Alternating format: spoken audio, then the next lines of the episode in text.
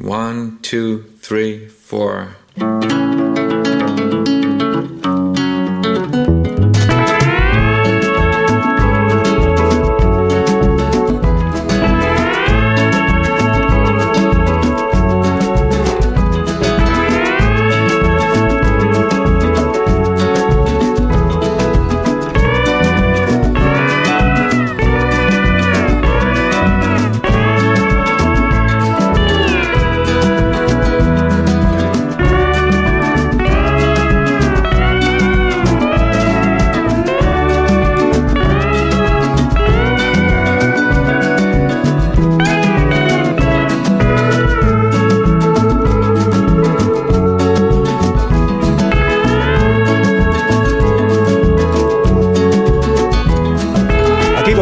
Cultureta de por las mañanas de los viernes en las emisoras de Onda Cero, donde mí en más de uno, quien donde Alsina. Es un programa de éxito.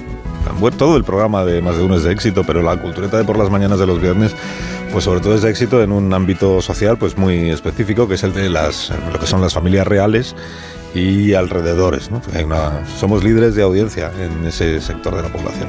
Hoy eh, pienso mucho en Nacho Vigalondo, Pienso mucho en él porque está haciendo una película y por lo que él nos ha contado, pues se sufre bastante haciendo una película. Conociéndole a él, pues lo estará pasando mal. Así que os invito a que desde aquí le enviemos un mensaje de aliento ¿eh? a, a Vigalondo y sobre todo al equipo de Nacho Vigalondo. Buenos días, Sergio del Molino, Buenos días, ¿Cómo Carlos? Alsina, y un abrazo para Nacho Vigalondo, que no nos estará escuchando. que no nos está escuchando. Y sobre todo un abrazo para su equipo. ¿eh? Para su le equipo, que estará, tampoco nos estará escuchando. Pues sufriendo, sufriendo.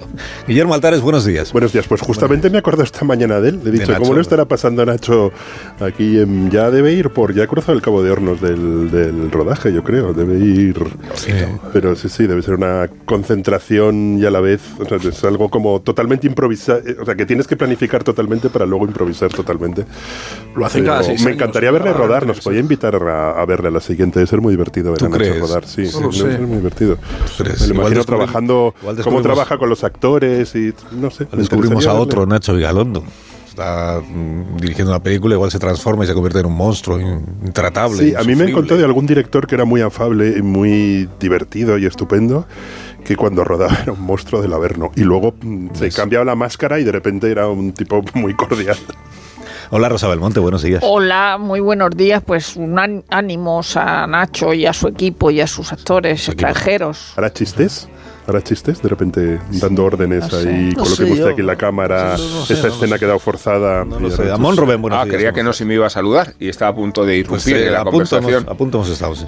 Como veáis, ¿eh? Pero adelante. Yo, yo- yo tengo un cometido Buenos que es días la bienvenido. cultureta nocturna, la buena, la espesa, la densa. La despesa, sí. Cuidado, cuidado Pero con eh, aquí estoy de circunstancialmente. O sea que Perdona, Carlos, pero cuida- cuidado con Rubén, porque hemos sencillo, estado, es. hemos estado desayunando en el, en el Café Gijón de San Sebastián de los Reyes ¿Esto Sí. Y han... En las meninas. en las meninas, y le han faltado al respeto varias veces. Oye, Colaboradores no de este programa no hablando de los toros. O sea, entonces viene Ah. herido, viene herido como si lo hubieran Como si me, me hubieran... empitonado. como si lo hubieran empitonado. Viene- Sí, por la nariz, como al rubio. Vamos, sí que sirva de precedente, yo le voy a tratar con un poco de condescendencia porque, Ah, de porque que viene, sí. porque viene- Condescendencia. Y de caridad, si quieres. Y si también, quieres de sí, caridad. claro. ¿Ves, ¿eh? ves cómo viene? Viene, viene irritable. Luego pasaré... Pero ¿quiénes han sido esos colaboradores? No, no Eh, puedo decirlo porque Ha sido en concreto Pilar Velasco. Pilar Velasco. que ha venido a concluir, Muy espero con que me los esté escuchando, ha venido a concluir que los cronistas es- eh, extranjeros, los corresponsales, están obsesionados con la España de Franco, de la siesta y de los toros. Digo, pero, pero- pero ¿qué, qué- qué trilogía es esta? ¿Pero de qué estamos hablando? He tenido que llegar el momento. Dice, pues es gente ignorante. Pero sí, pero sí, soy Torea Morante, pero sí. Ya.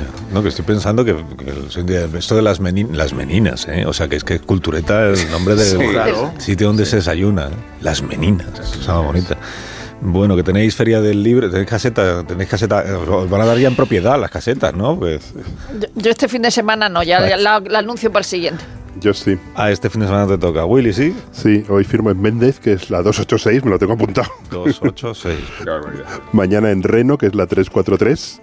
Y pasado en Harcha, que es la, do- la 214. Sí, firmo sin ira. mm, todo el fin de semana. sí. Excelentes ubicaciones todas. Excelentes ubicaciones, estupendas librerías y queridos libreros. Pero es por sorteo, ¿no? Eso es así, ¿no? Las, las casetas Sí, por sorteo. es, ¿no? es por sorteo. Las casetas se sorte sí, las casetas se sortean con algunas normas, pues no sé, las, las distribuidoras tienen que estar en no sé qué zona, pero y luego no puede haber 10 librerías juntas, o sea que se sortean, pero, Pero no hay luego un dentro draft. del sorteo Eligen a los Que no hay un. No hay un draft como en la NBA para Un escritores, ¿eh? no, Eso nada. Bueno, la previsión meteorológica dice que... Bueno, es igual. que va a seguir así. No, es igual. ya. Los toros están notando Le va a mucho, llover- Rubén, ¿o le no? va a llover todo a Hoy como llueve en Morante, vaya No pasa nada. Pero la gente que tiene su entrada la, va. llu- la lluvia nunca ha molestado. El viento sí. El viento desarma los engaños, Guillermo. que lo Y hay que echar agua en los... en, los, en los propios engaños. Bueno, ¿estáis Sí, que preparados echan para... los papelitos esos, ¿no? Para Sí, saber por el viento. ¿Estáis preparados para Sí. esta interpretación que vais a hacer a continuación? Esta Una, una, una Aquí María. Guerrero. novedad en... ¿Puedo sobreactuar un poco, por favor? Hombre, claro, sí. Vale. sí, sí. Por supuesto. Vale, vale, vale. Ya, Entonces sí, estoy muy preparando ilusionado. mi acento malagueño, que no tengo. Pon el de Murcia. Venga, vamos a ello, vamos a ello. Ah, vale. El incansable equipo de la hemeroteca de este programa, que son unas personas que están todo el día ahí metidos leyendo periódicos de antes, nos trae esta mañana un incunable. Es una importante revista cultureta, ya desaparecida, llamada La Estafeta Literaria. Y aquí tengo yo el número 365, 365 de marzo, 11 de marzo, de 1967 que no habíamos nacido casi ninguno de los que estamos aquí. No, ninguno, de hecho. 11 de marzo del año 67, número 365, estuvo dedicado a Azorín, que se había muerto pues solo unos días antes. Y podemos leer en la página 4, atención, como contenido principal de aquel número. Estos, esos- estos son titulares buenos y no los que hacéis ahora en los periódicos. Cinco visitan a uno, cada uno escribe a su manera, por fin sale todo junto. Es el título. Cinco visitan a uno, cada uno escribe a su manera, por fin sale todo junto. Y dice el texto, el 6 de noviembre, cinco escritores amigos nuestros fueron a visitar en su casa al maestro Azorín, se entiende antes de que falleciera. De la entrevista surgió la idea de que cada uno escribiera un capítulo relatando esa visita. El libelo iba a constituir un Christmas. Cuatro de los visitantes escribieron a tiempo sus textos para que luego se pudieran publicar todos a la vez. Pero faltaba Manuel Manolo Alcántara. Llegaron y pasaron las Navidades y llegó el Año Nuevo y en vista de la falta de uno de los cinco textos, se renunció cortésmente a la idea coyuntural de hacer un Christmas con aquellos relatos. Pasan el domingo, el jueves, el otro lunes, las demás fechas ofrecidas. Nuestro quinto amigo, o sea, Alcántara, reitera su compromiso con nosotros. Siempre está diciendo mañana, mañana, mañana sin falta ya. Otros amigos no disimulan su impaciencia. Tampoco nosotros, dicen los responsables de la revista. Y en esto, José Augusto Trinidad Martínez Ruiz, o sea, Azorín, va y se muere a las 8 y 50 horas del día 2 de marzo de 1967. Y Alcántara da a luz por fin el artículo comprometido cuatro meses antes. Esta es la pequeña historia del conjunto que ven nuestros lectores ahora por fin completo en la estafeta literaria.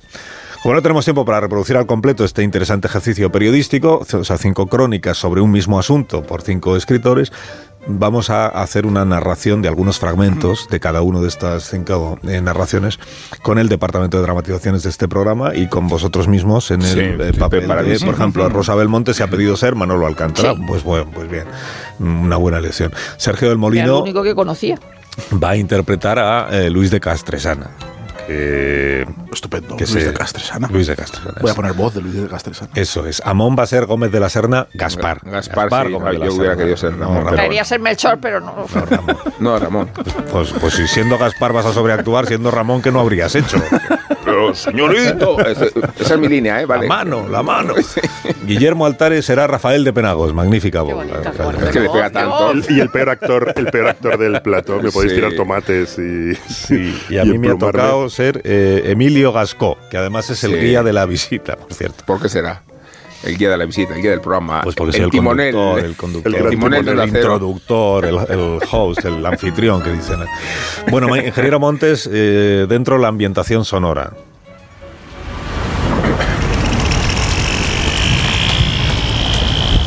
Cuatro escritores de prestigiosa notoriedad me confían el amistoso encargo de pilotarles hasta la mesa camilla de Azorín. Habíamos quedado en la casa de Suecia, porque la calle Zorrilla está solo a un paso. Íbamos cinco: Emilio Gasco, Manuel Alcántara, Rafael de Penagos, Gaspar Gómez de la Serna y yo. Rafael me había dicho unos días antes. Hemos pensado visitar a Zorín el domingo. ¿Vienes? Era el 6 de noviembre, llovía. Llovía a mares sobre la mañana del domingo. Por diversas circunstancias, el 6 de noviembre del 66 todavía no conocía personalmente a Zorín. Había cambiado correspondencia con él, pero nunca, nunca antes tuve la oportunidad de verle y hablarle cara a cara. El número. El número 21 está incrustado en un paisaje de plazuela dormida en las provincias. Tiene un portalón amplio y oscuro, de casa antigua y burguesa, con zaguán enlosado.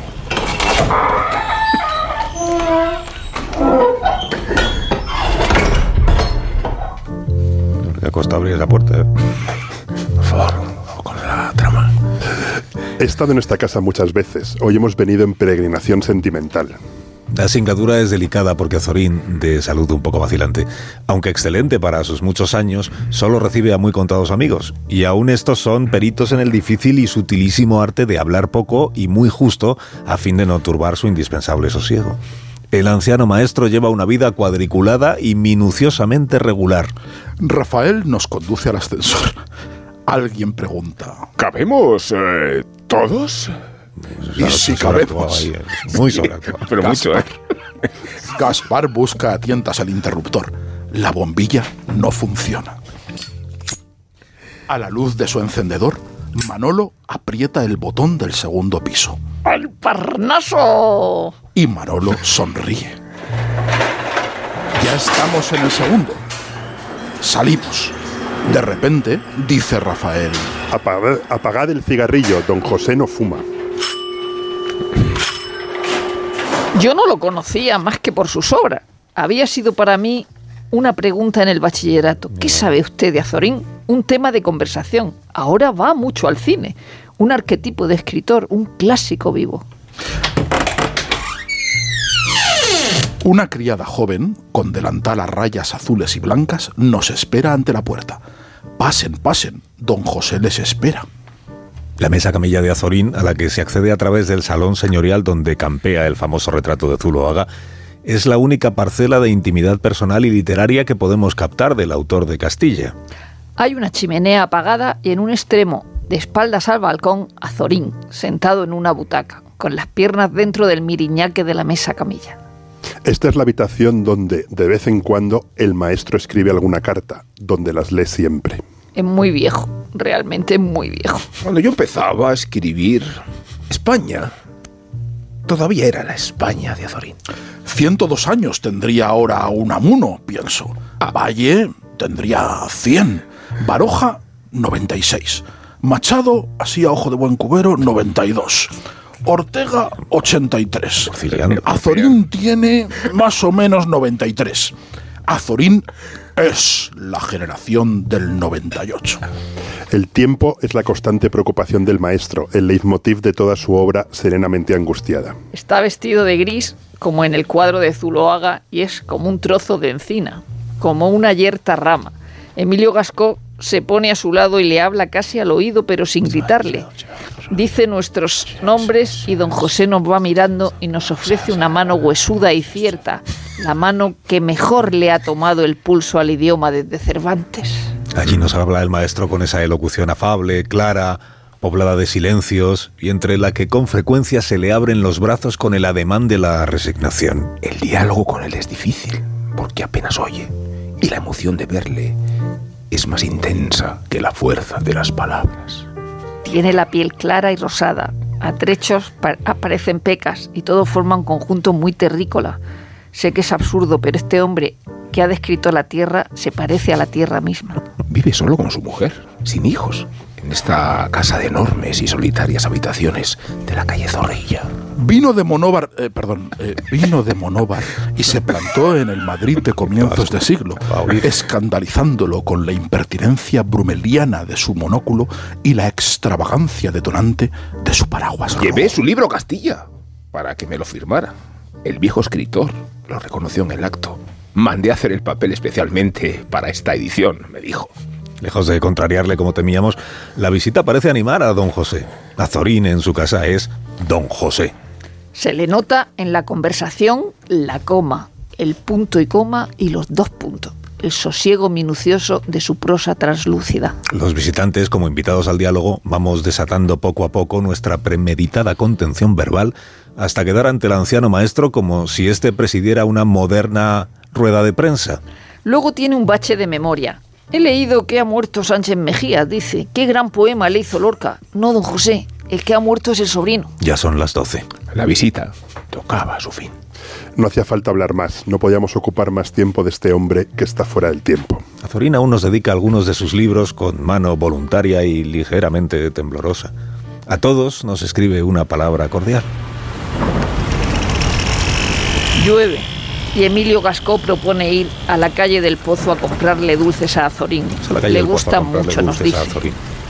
Cuando salimos por el amplio zaguán isabelino que mira a las espaldas del viejo Congreso, no nos decidimos a dispersarnos y prolongamos la reunión en el bar del Suecia, a pocos pasos de la residencia de Azorín. Entre un cruce de vivos comentarios, propongo ¿y por qué no escribimos cada cual una impresión de esta hora con Azorín? Y así han nacido estas palabras.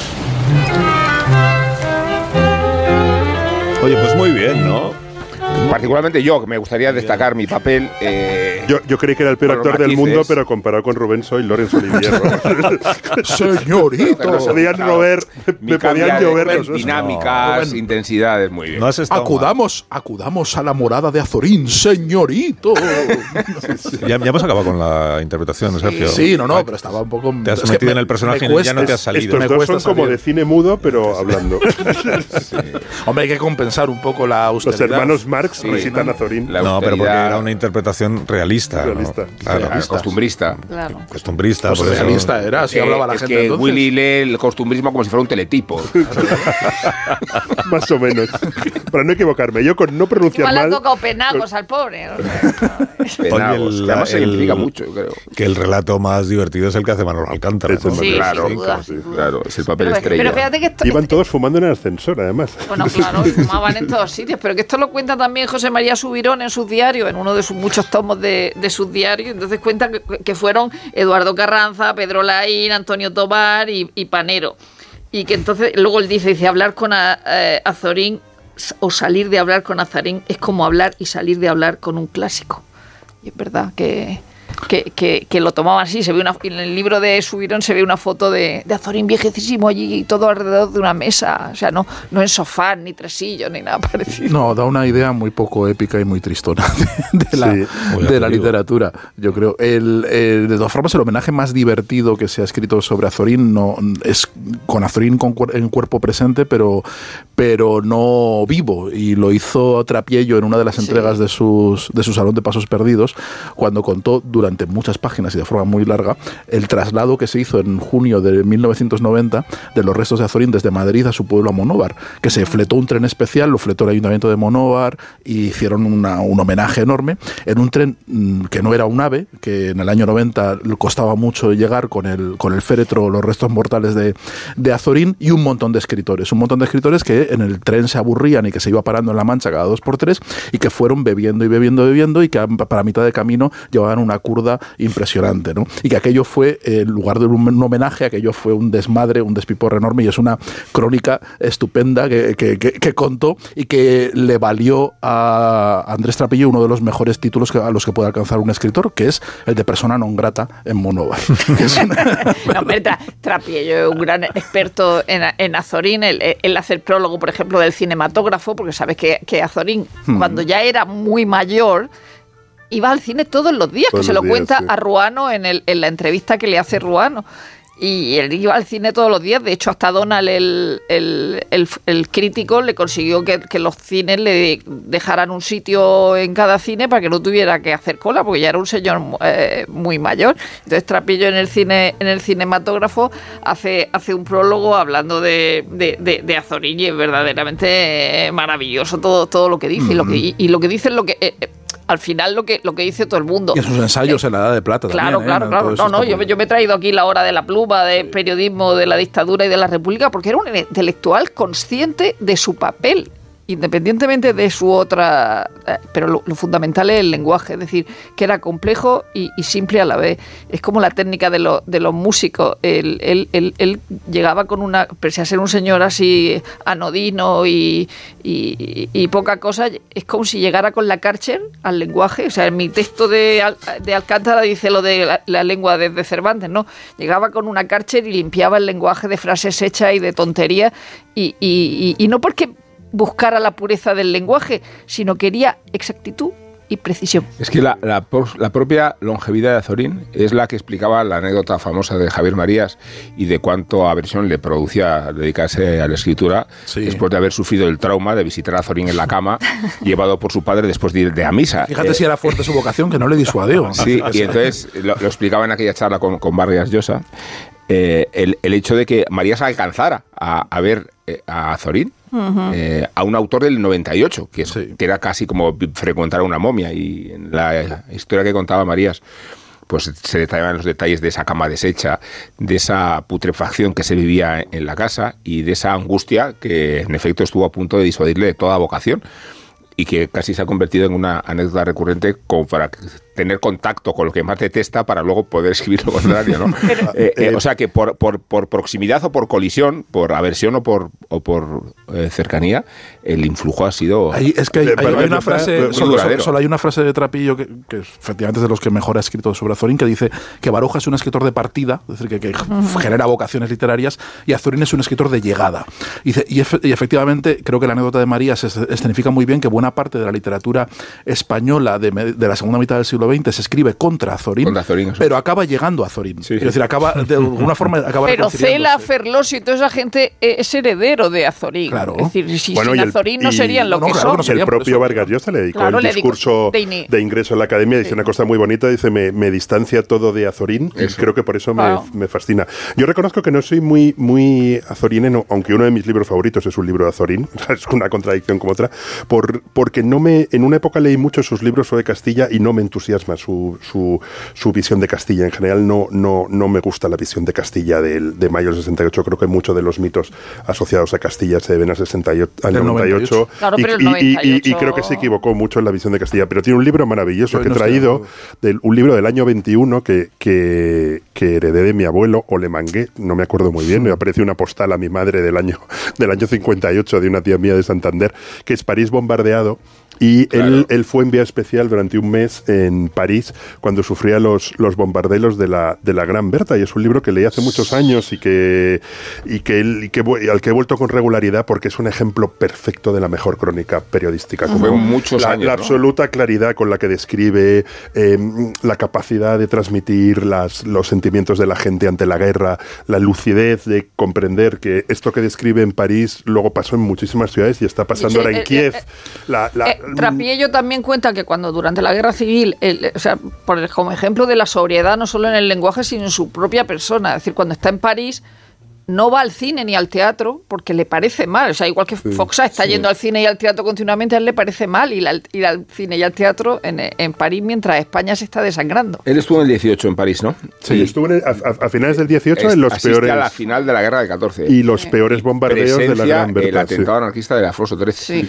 Y, y tiene esa relación tan intensa con ABC que se malogra en el año 30 y haciendo un poco de investigación eh, veía una crónica del propio periódico donde trataba de explicar lo que había sucedido y aparte de lamentar la baja del columnista, lo que termina concluyendo el- la crónica de ABC es que no sabemos las razones por las que se ha ido. Digo, el- en su, en su razonamiento a los lectores. Claro. Nos gustaría explicarles los motivos, pero no lo sabemos. Él había salido escarmentado del imparcial porque colisionó con Ortega y Gasset. Claro, pero eh, el problema de Azorín es que eh, hace tantas cosas, por ejemplo, en ABC, a él lo mandan, una cosa que te que me habría encantado hacer, lo mandan con Alfonso XIII a buscar novia por Europa, es Sí, decir, para hacer sí. la crónica mientras Alfonso XIII busca, busca novia, ¿no? Y, al- y, y Azorín, pese a que cuando llega Primo de Rivera considera que es que la situación era insostenible, luego va contra la constitución esa que hace Primo de Rivera, la que llama carta otorgada. Va contra el rey, va contra la iglesia, o sea, como está en ABC, va contra el rey, va contra la iglesia. Por supuesto, critica la- el gravísimo error de mandar a Unamuno, a, a- a- dice que es como, como Carlos IV con, con Jovellano, es decir, que es un error gravísimo haberlo mandado a Fuerteventura. Sí, sí, sí, no. Bueno, lo- va, lo- el va único. contra todo. Pero es que eso, eso es que una. a veces probablemente defendía. Claro, pero a ver, esto es La- un. contra la iglesia. un, un intento de reubicación política que, que apadrina eh, Ortega y Gasset en buena, en buena medida, eh, porque él sale muy dañado, al igual que Unamuno, eh, por eh, haber eh, defendido a A Maura. Maura. Eso cuando- Baroja no lo entendía. Claro, eso, pero no lo, enti- no lo entiende casi luego nadie en se ha visto que Maura bueno, no era lo que era. Pero déjame que lo, que, que que que lo cuente, que igual los oyentes no saben lo que es.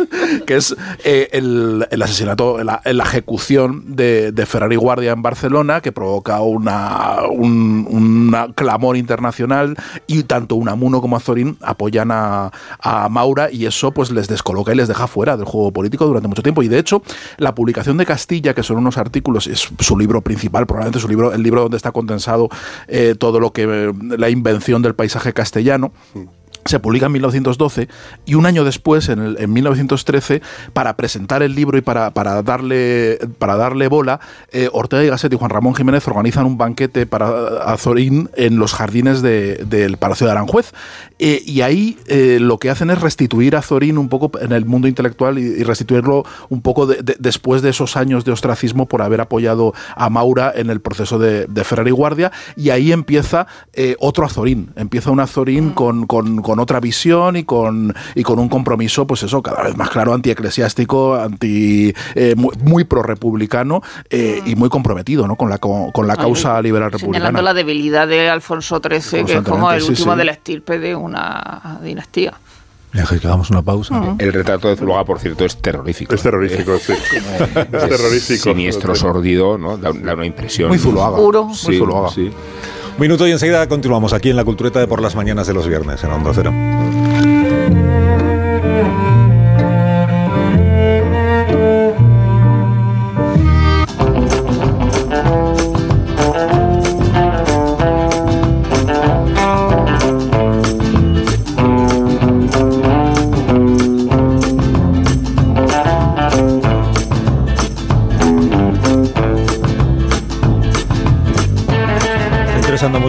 Estafeta literaria de este número que hemos contado del año 67, marzo del 11, que traía la lista completa de quienes habían sido agraciados en ese mes con alguna cantidad económica en premios literarios. Bueno, literarios y periodísticos.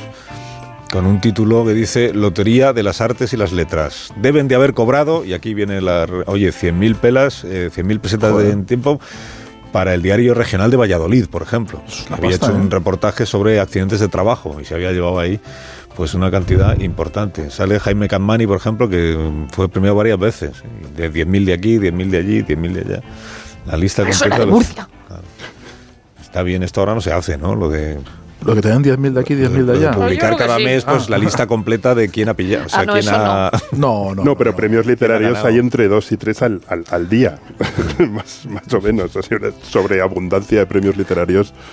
¿Qué querías tú, Sergio del Molino? Quería polemizar con- corregirle con- a conmigo sobre Castilla. A mí esa, es- esa Castilla un poco Ah, vale. eh, pedregosa, ignorante, Es que- es que no es cierto, solo es que no es paisaje del cierto, no es- 68, no es cierto, nu- del nunca 98. me ha que eso gustado. es el que no es 98. De Azorín lo que me interesa mucho es Pero, cómo convierte Guillermo- el periodismo en un género literario, Sí, sí. que es una cosa que ahora que está, Claro. no, ahora que es- iba a decir que está tan de moda desde la crónica latinoamericana, todo eso está en Azorín. Claro. Y, y gran parte de los eh, mejores escritores de periódicos, no sé, pienso en Luis Carandel, nacen de... de- Vale, Que pero Azorín es el gran tangente. escritor No de España después de. Cervantes, como dice esa, esa Castilla pedregosa no existe en Azorín, no, no es- no es cierto. O sea, y además no existe una Castilla del 98. Eso es una cosa que se inventa Maez, tú cuando se inventa lo de la generación del 98 y que, y que mete en el mismo saco un montón de cosas que no tienen nada y que ver ninguno entre sí. No, no está vacía. Ninguno, ninguno era castellano. Para empezar, los tres inventores del paisaje de Castilla Sí, ya no eran castellanos. son Azorín, uno es valenciano, el otro otro es vasco, Unamuno, y el otro es sevillano, Machado.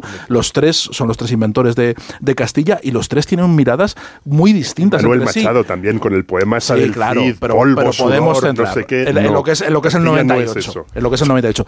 Pero es que lo que cuentan no es eso, eso es un tópico que no, está, no se sostiene en sus obras y la obra no es cierto. El- la- lo, lo que cuenta Azorín en sus visiones es una Castilla bastante, eh, con- bastante colorida, muy poblada de paisaje y de paisanaje y está en ruta del Quijote, está en sus artículos de Castilla, está en el paisaje de España visto por los españoles, está en un montón de libros suyos en el cual no aparece esa Castilla pedregosa, aparece una, una Castilla que ni siquiera está, ni siquiera son pueblos muertos ni nada de eso, al revés, hay un montón de personajes y un montón de personajes tratados con mucha cercanía y creo que además la visión de Azorín es la más compleja y la más interesante de, la- de los tres porque es la menos comprometida, o sea, la de Unamuno tiene un aire místico que es insoportable hoy.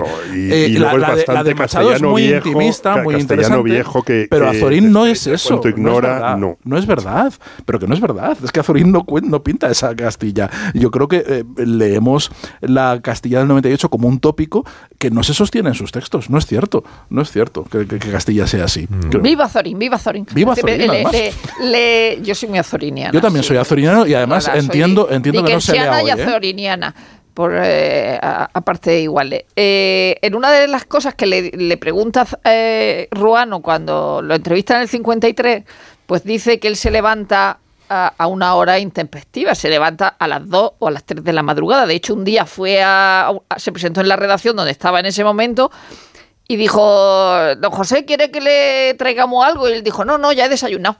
Le dijo a los tíos que estaban allá a las 2 de la mañana. Y entonces dice esta frase que es que me parece tan moderna y tan, tan de aforismo y tan a- poco azoriniana que dice, no me importa levantarme cuando estoy durmiendo ni cuando estoy comiendo. No me ha importado eso nunca. No me importa levantarme cuando estoy durmiendo. pero ¿esto Está lleno, todos los, todos sus paisajes, todos sus paseos están llenos de personajes que se encuentran Sí. maravillosos. Y, y yo os recomiendo mucho el- el- los artículos que hizo por la- para el, cen- el centenario del Quijote en 1905, que hizo la ruta de Don Quijote, que se fue armado con una pistola porque fue un encargo que le hizo el padre Ortega Sí. Gasset, José Ortega y Munilla, que se cuando se fue le dijo, ¿verdad? tome esto por lo que pueda tronar, le dijo. Sí. Y se fue armado que dijo el otro, "Yo, ¿qué, qué es esto? ¿Qué hago yo con esto? Y se fue armado por, por los pueblos de, de- el de la encuen- Mancha. El encuentro con Baroja es maravilloso. En, la- en Recoleto, el paseo dice, ¿usted Baroja? Y el otro dice, sí. Yo soy Martínez Ruiz. Se dieron la mano y se hicieron amigos ya a partir de entonces. Lo que, no, lo que no ha terminado de rehabilitarse es su faceta de autor teatral, que lo fue. eh, Sí. y, y de hecho participó de- Brandy, más Brandy. parte- bueno, tiene, tiene- Es un título de una de las obras. sí, tiene- pero tiene una trilogía que se llama Lo Invisible, que, que en realidad es, es, es muy interesante porque experimenta muchísimo con el expresionismo de entreguerras, que es un lenguaje que relacionamos poco con Azorín, pero que en el teatro se permitió explorar sin demasiado éxito. Eh, era casi un teatro anticomercial, que denota una de las facetas que sí se podrían recuperar desde que las escribió las obras y fueron unas cuantas. ¿eh? Lo- a- Oye, lo- y en su prosa, de- solo, solo una cosita, que en su prosa, hablando ahora del teatro que tiene una, una faceta eh, moderna, que es algo que nos asocia a Azorín, Eso. pero es que eh, Azorín tiene muchos rasgos de escritor eh, muy moderno. Es que para aprender Es- a escribir hay que leer a Zorín. Es, es que, pero es un escritor muy periodístico, Mm. es un- muy cronista, eh, no es un novelista convencional, no escribe novelas convencionales, no tiene trama, eh, no tiene los adjetivos o sea, de Azorín. en pero no- poquito, pero- dijo que era inexistente sus libros, libros muy breves, que es muy impresionista a la hora de, de enfrentarse al paisaje y a todo. Realmente tienen muchos rasgos Pero, muy modernos. Sergio, no es, no, no es por llevarte a la contraria, pero por ejemplo aquí, en el viaje a París, hace una descripción de Castilla a través de dos personas. Dice, de cuando, en- de cuando en cuando un, documentales, un Sergio, señor escucha. mayor, un señor mayor que se conoce todos los sitios, dice, de cuando en cuando ante una pequeña contrariedad se desazona y regaña malhumorado. En esos casos una dama alta, esbelta, vestida de negro, sonríe, pronuncia una palabra de sosiego, nada más que una palabra, y el viejecito tor- torna a calmarse. Mm. Qué dignidad, qué nobleza, qué ánimo imperativo y bondadoso a la vez hay en esta señora. Castilla, la gran Castilla, fuerte, dueña de sí misma y señorial, está representada en esa dama. No. No, pero Castilla es un no está párrafo. representada. Pero que eso es un pero párrafo. ese es- esa es la Castilla. Pero es un párrafo y además- señorial, vieja, Y además vetusta, esos viejos un- un- estaban. Un, un que señor estaban ahí. malhumorado en un Ca- tren. Sí, pero los Castilla- convierte en símbolos de Castilla. Castilla en Lola Un Gaos, tirándose. un- un malhumorado conmigo el honor de un Palencia. Una pausa. Una todos los pausa. barrancos. No, Sergio, ha aportado una prueba No, documental no. Willy y yo Un creo que va, párrafo aprobado. va Voy a ganando, hablar con- de su incursión en la ciencia ficción. va ganando el debate, yo creo. ¿eh? Ahora tienes otra oportunidad. Nos retiramos a, deliberar, ¿no? Tenemos la oportunidad de que aporte proceso- alguna prueba de lo que está defendiendo. Sí. Claro, hablar, hablar, pues no. Una pausa. Bueno, a ver, tienes la oportunidad, no te la voy a negar, eh, del molino de, de contraatacar a Willy, con, No, con- pero con prueba documental. Con un párrafo. si, si párrafo. esto es una guerra de párrafos, pues es como un duelo de gallos. La batalla de los- La batalla, de La batalla de los contrapunto, ¿no? párrafos de Azorín. Dice, está, Pupurri, pupurri. está, está haciendo un artículo en Castilla eh, en el que está viendo, atalayando la meseta y varias cosas. Dice, allá, por aquellas lomas redondas que se recortan en el cielo azul, en los confines del horizonte, ha aparecido una manchita negra. Se remueve, avanza, levanta una nubecilla de polvo. Un coche enorme, pesado, ruidoso, es todos los días, a esa hora, surge en aquellas colinas, desciende por las suaves laderas, cruza la vega y entra en la ciudad. Donde había un tupido boscaje, aquí en la vega hay ahora trigales de regadío, huertos, herreñales, cuadros y emparrados de hortalizas. En las caceras, azarbes y landronas que cruzan en la llanada. Brilla el agua que se reparte por toda la vega, donde las represas del río. Hay decir, Vega en Castilla. Claro, a eso voy. Quiero decir, eh, lo, lo que retrata es un paisaje colorido, un paisaje surcado por automóviles, ganado, un ganado, paisaje que está lleno Empate, de ferrocarriles y un paisaje de- de urbano, rico, bien cultivado, lleno de agua y urbano. Ahí te ha dado, eh. Moderno. Yo quería, yo quería recordar que también hizo ciencia ficción Azorín. Esto era ciencia ficción. eh, Mundos al Descubierto. se, se recoge Mundos al Descubierto, que es un libro que editó Renacimiento hace poco tiempo, y entonces su, su- su texto se llamaba Los Intelectuales. Entonces Azorín imaginaba una isla donde las autoridades pretendían eliminar toda actividad artística. Eh, pero se detectaba cierta propensión peligrosa a la poesía. Y entonces un tipo salió que era un inventor que ofrecía al gobierno una máquina donde las ideas de un poeta o de un novelista se, se transformaban en cosas útiles. Por ejemplo, un poema se transformaba en peine o en jabón o en cepillos. Ah, Yo creo que muchos poemas deberían convertirse Debería, en peines. sí, ¿no?